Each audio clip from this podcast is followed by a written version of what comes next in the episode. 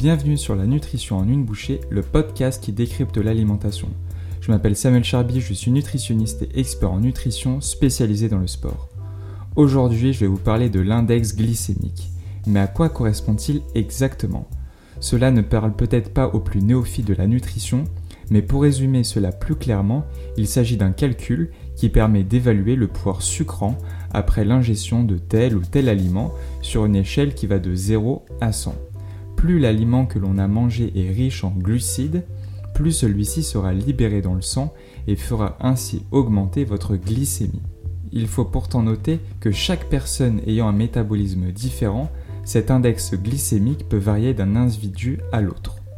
Et certains facteurs peuvent influencer ce taux, comme par exemple la cuisson, qui altère la structure de l'aliment et va donc... Certains facteurs peuvent influencer ce taux, comme par exemple la cuisson, qui va altérer la structure de l'aliment en se modifiant et permettre ainsi une plus vite assimilation dans l'organisme. Ceci va donc augmenter son index glycémique. Par exemple, les carottes crues ont un index glycémique de 16 et lorsqu'elles sont cuites, cet index passe à 47. Donc le fait de faire cuire un aliment va donc augmenter son index glycémique.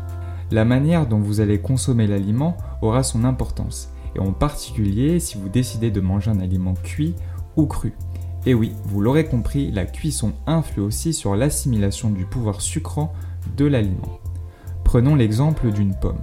Si celle-ci est consommée comme telle, à l'état brut, son pouvoir sucrant est de 30 tandis que s'il est transformé en jus de pomme, son index glycémique sera alors de 50. Notons également plus un fruit est mûr, plus son IG augmente. Et enfin, un dernier facteur pouvant augmenter le pouvoir sucrant de vos aliments concerne un procédé de modification de la structure de la céréale, provoquant une forte croissance de l'index glycémique comme les pétales de maïs, le pop-corn, le riz soufflé et bien d'autres encore. Ainsi, Lorsque vous mangez des céréales comme du riz, du quinoa, de la semoule et j'en passe, leur IG est aux alentours de 45. Or, lorsqu'ils sont soufflés, ils atteignent des hauteurs équivalentes à 85. Heureusement, la nature nous montre encore une fois son plein potentiel avec la possibilité de contrer l'indice glycémique en le faisant diminuer par l'ingestion de certains groupes d'aliments. Certaines bonnes associations alimentaires peuvent vous aider dans le ralentissement du pouvoir sucrant de l'aliment post-ingestion. Il s'agit en premier des fibres alimentaires, issues des fruits, des légumes ou bien encore des céréales. Il permet de ralentir l'absorption de l'aliment, de diminuer l'IG et aussi de vous rassasier. Si vous ajoutez à cela des lipides et des protéines, la digestion sera plus longue, associée à des aliments où leurs structures ont été modifiées et donc d'abaisser l'index glycémique. Mais alors, me demanderiez-vous, les aliments à faible index glycémique sont-ils les meilleurs pour la santé? Eh bien, pas forcément. La méthode de calcul de l'index glycémique n'est pas toujours une vérité absolue. Si nous prenons par exemple une pomme de terre cuite, son index glycémique est de 95, or un soda est de 65. Bien évidemment, il sera plus judicieux de consommer la pomme de terre plus riche en bons nutriments que le soda.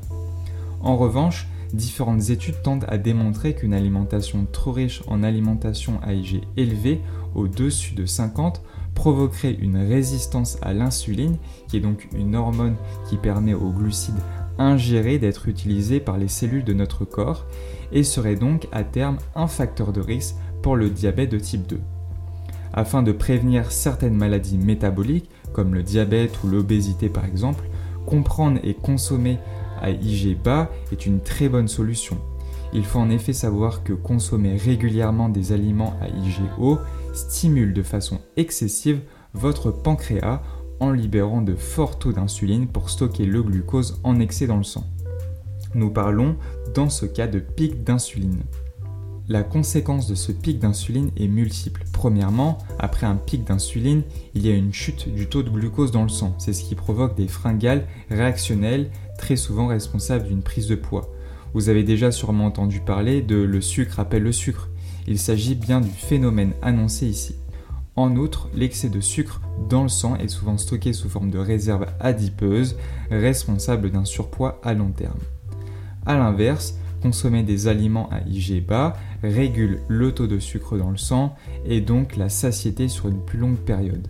Pas de stockage inutile, pas de sécrétion excessive d'insuline et donc logiquement pas de fringales.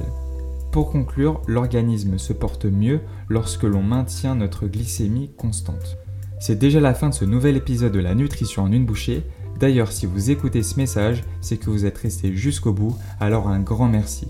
Si vous voulez, vous pouvez me laisser un avis sur Apple Podcast ou Spotify et partager cet épisode autour de vous.